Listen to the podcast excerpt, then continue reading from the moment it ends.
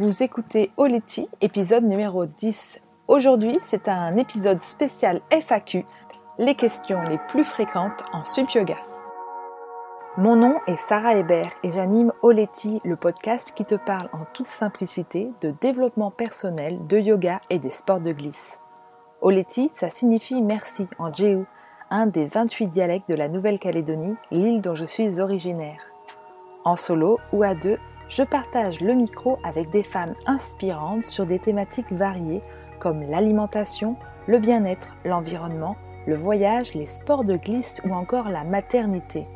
Mon but est de te donner les outils qu'il te faut pour aller à l'essentiel et vivre ta vie de rêve.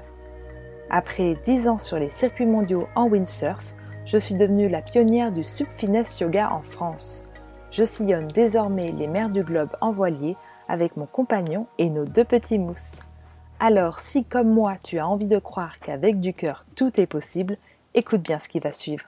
Dans l'épisode précédent, je t'ai raconté comment le stand-up paddle est rentré dans ma vie et à quel point il l'a transformé. Aujourd'hui, c'est un épisode spécial FAQ, les questions les plus fréquentes en sup yoga celle qu'on m'a posée je ne sais combien de fois sur l'eau, sur la palage, souvent avant la pratique parce qu'il y avait un petit peu de peur chez euh, les élèves avant de commencer. Et puis euh, pour les curieux, donc il y aura certainement des questions que tu te poses qui vont suivre. Avant de commencer, j'aimerais juste vous parler de la formation Sup Yoga Teacher Training que j'organise depuis déjà 5 ans. Avec plus de 60 certifiés et 7 sessions animées, j'avais envie de continuer à vous former. Mais comme je suis en ce moment en voyage en voilier et que je ne compte pas revenir en France, j'ai décidé de passer online. C'est donc avec plaisir que je prépare le lancement de la première cohorte de la Sup Yoga Teacher Training qui aura lieu en septembre 2020. Si tu souhaites maîtriser le pouvoir transformationnel du Sup Yoga pour toi et pour tes futurs élèves, alors n'attends plus et inscris-toi sur la liste d'attente de la formation. Tu trouveras le lien dans la description de cet épisode. Allez, je me lance avec la première et la plus posée de toutes les questions. Combien de fois on tombe à l'eau? Eh bien, pas tant que ça, figurez-vous. En fait, c'est assez rare qu'on tombe en sup yoga, un peu plus en sup finesse parce qu'on va beaucoup plus vite dans l'enchaînement des postures et ça nuit à notre équilibre. En sup yoga, ça arrive souvent en fin de séance, quand on, commence à se mettre debout, à enchaîner euh, les, les flots, les salutations au soleil, les postures, les postures du guerrier avec cette position latérale sur la planche ou encore le triangle sont assez fatales. Mais euh, à vrai dire, c'est quand même assez rare qu'on tombe en sup yoga. Je vous l'ai dit, un petit peu plus en finesse. Et quoi qu'il arrive, on tombe dans l'eau, ce qui est plutôt agréable souvent parce qu'on a chaud. Ça ne fait pas mal. Et le, le ridicule n'a jamais tué. Ça m'arrive souvent à moi, oui, oui, même à la prof. Et dans ces cas-là, ça calme tout le monde. Euh, c'est pour ça que pour être euh, prof de sup yoga, il faut aussi être euh, au point, au clair avec son ego, parce que souvent, eh ben voilà, on est un peu déstabilisé dans tous les sens du terme, mais ça nous fait du bien. Deuxième question, quels vêtements choisir? Alors ça, ça dépend du climat, ça dépend d'où vous habitez et à quelle période de l'année vous pratiquez. on va dire qu'il y a quand même deux dangers sur l'eau le soleil et le froid. Donc, s'il fait chaud, préférez un legging, un short ou un et un lycra manche longue. Bon, je sais ce que vous allez dire. Vous allez me dire, ouais, c'est pas super sexy. Moi, je préférerais y aller en bikini. Euh, mais euh, au-delà d'être euh, bien épilé, en bikini, dans des postures de sup yoga, comme un chien tête en bas. Bon, allez, j'arrête de vous taquiner.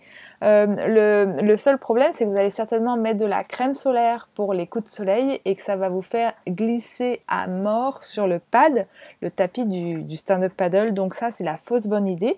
Si vous voulez pratiquer en maillot, eh ben oui, mais alors pas longtemps et sans crème solaire pour éviter de, glisser. Mais sinon, je vous conseille vraiment un petit short, un lycra ou un legging, un lycra et, euh, c'est parfait. Vous êtes bien pour enchaîner euh, vos postures. S'il fait froid, eh ben, vous pouvez mettre soit juste une petite veste coupe-vent par-dessus votre tenue, ou sinon une combinaison néoprène, 3 mm, max 4-5, parce que si vous prenez plus épais, après, euh, ça va vous gêner dans, dans l'amplitude de vos mouvements comme je vous l'ai dit, c'est assez rare qu'on tombe. Et puis si jamais vous tombez, eh ben, euh, faites un, des, enchaînements un peu plus rapides. Pareil, je me souviens d'une session que j'avais fait dans des conditions euh, assez extrême en rivière à la Trinité-sur-Mer. On était allé s'abriter avec mes élèves voilà, près des ostréiculteurs. ostréiculteurs et, c'était vraiment la tempête bretonne. Du coup, j'avais prévu une séance bien plus sport que d'habitude en yoga et ça s'est super bien passé. Voilà, donc on était pas forcément en combi d'ailleurs, je me rappelle, on n'était pas tout en combi, non. Euh, il y en a qui étaient aussi en, en legging, euh, et puis euh, coupe-vent.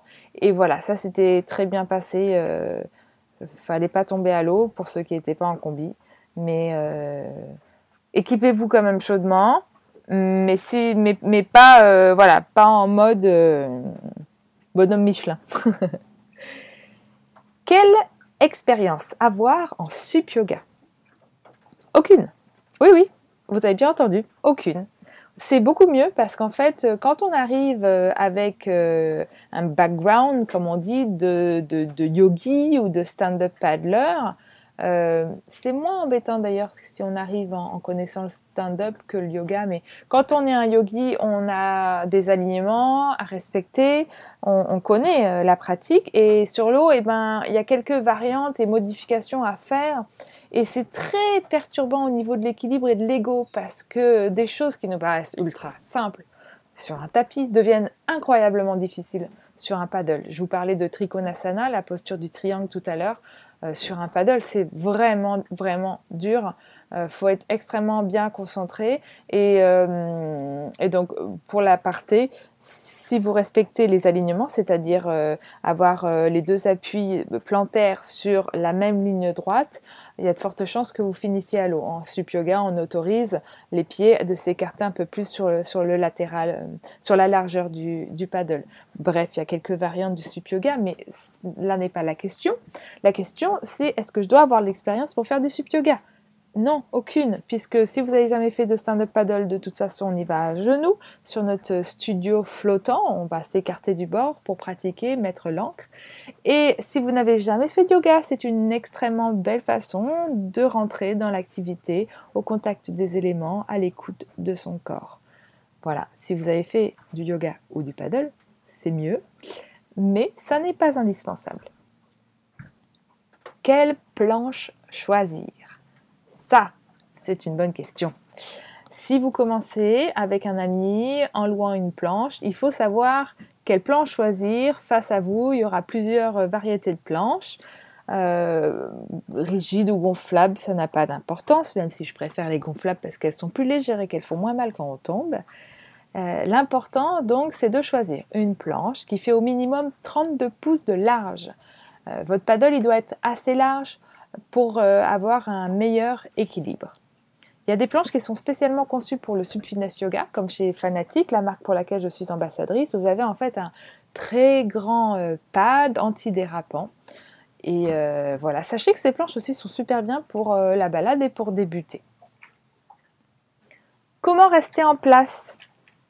Soit vous décidez de remonter au vent et de vous laisser dériver le temps de votre séance, soit vous fabriquez un système d'ancrage. Et voilà ce que j'ai choisi. Donc moi j'utilise un petit grappin de kayak et une encre et 12 mètres de bout. J'ai testé, ça tient on va dire jusqu'à 15-20 nœuds de vent sur un plan d'eau euh, plutôt plat.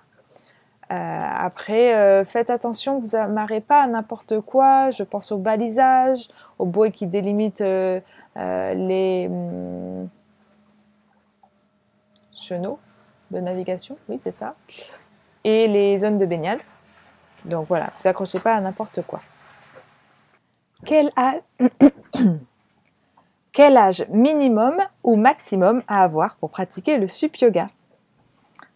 Âge minimum, je vais vous dire presque aucun, puisqu'avec mes deux jeunes enfants, je suis partie sur l'eau très tôt en balade. Euh, en sup yoga, c'est un peu différent, on est d'accord. Bien que je prévois de donner des cours de maman bébé en sup yoga, en sup yoga dès que je serai posée sur une île en Polynésie française euh, pour plus de 4 mois, parce qu'en ce moment on se balade plutôt pas mal. Seul, bon, je dirais qu'à partir de 4 ans, un enfant peut tout à fait profiter des bienfaits de la séance à condition qu'il sache nager. Et âge maximum, bah, je ne sais pas, j'ai pas testé euh, sur du quatrième âge, on va dire, mais euh, J'ai eu voilà des personnes de 70 ans qui sont venues à mes cours et ça s'est très bien passé. Ça dépend de votre état physique. Est-ce que c'est pour les femmes enceintes? Oh que oui Grâce au paddle et au paddle yoga, j'ai pu pratiquer jusqu'à 8 mois de grossesse. En cours, j'ai eu des mamans jusqu'à leur septième mois de grossesse, des séances que j'affectionne tout particulièrement. Je me souviens euh, de Marie et de son beau ventre tout rond à 7 mois de grossesse qui a vraiment euh, vécu des, chouettes moments sur l'eau. Ça se voyait, ça faisait plaisir de l'encadrer. Euh, les précautions à prendre sont les mêmes que pour le yoga prénatal. Hein. J'ai été formée pour la petite histoire avec Bernadette de Gasquet, donc je sais comment vous accompagner dans ces séances. Quel diplôme pour enseigner contre rémunération Alors ça, c'est pour tous ceux qui euh, veulent devenir prof de sup yoga. Et, et, notamment du coup pour tous ceux qui ont envie de suivre mes formations Sup Yoga Teacher Training, celles que j'organisais en face à face en France, que j'organiserai peut-être ailleurs. Mais pour l'instant, euh, le programme, ça se passe en ligne.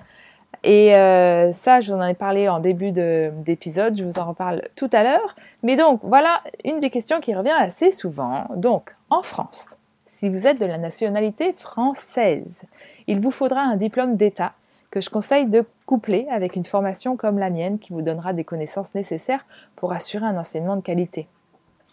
Sachant que je suis la seule formatrice en France, mais vous pouvez trouver d'autres formations en Europe ou dans le monde.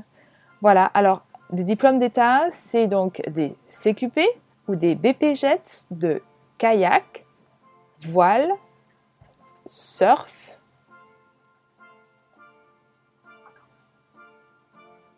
et c'est tout. Je cherchais, mais non, comme le kite est à passer la fédé de voile, c'est bon, j'ai tout dit. Et eh ben voilà, c'est fini pour aujourd'hui. Moi, je vous fais des gros bisous et je vous dis au Ah oui, et fin de la petite parenthèse que j'ai commencé à ouvrir avec cette dernière question. La première session online de la formation Sup Yoga Teacher Training aura lieu du 8 au 21 septembre 2020 de ton canapé, de ton tapis de yoga, de ta planche, de la plage, c'est toi qui choisis. Les inscriptions VIP pour la liste d'attente s'ouvriront fin août.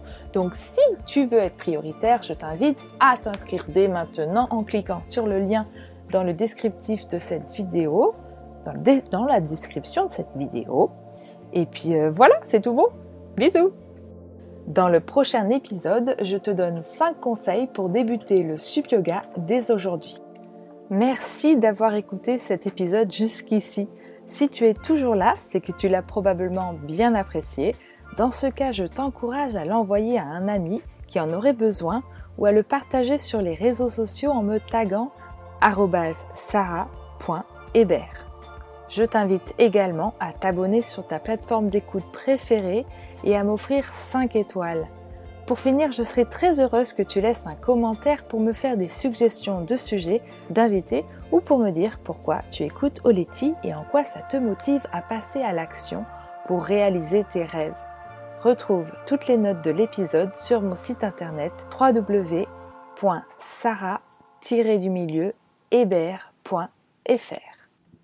www.sarah-hébert.fr. Oletti les amis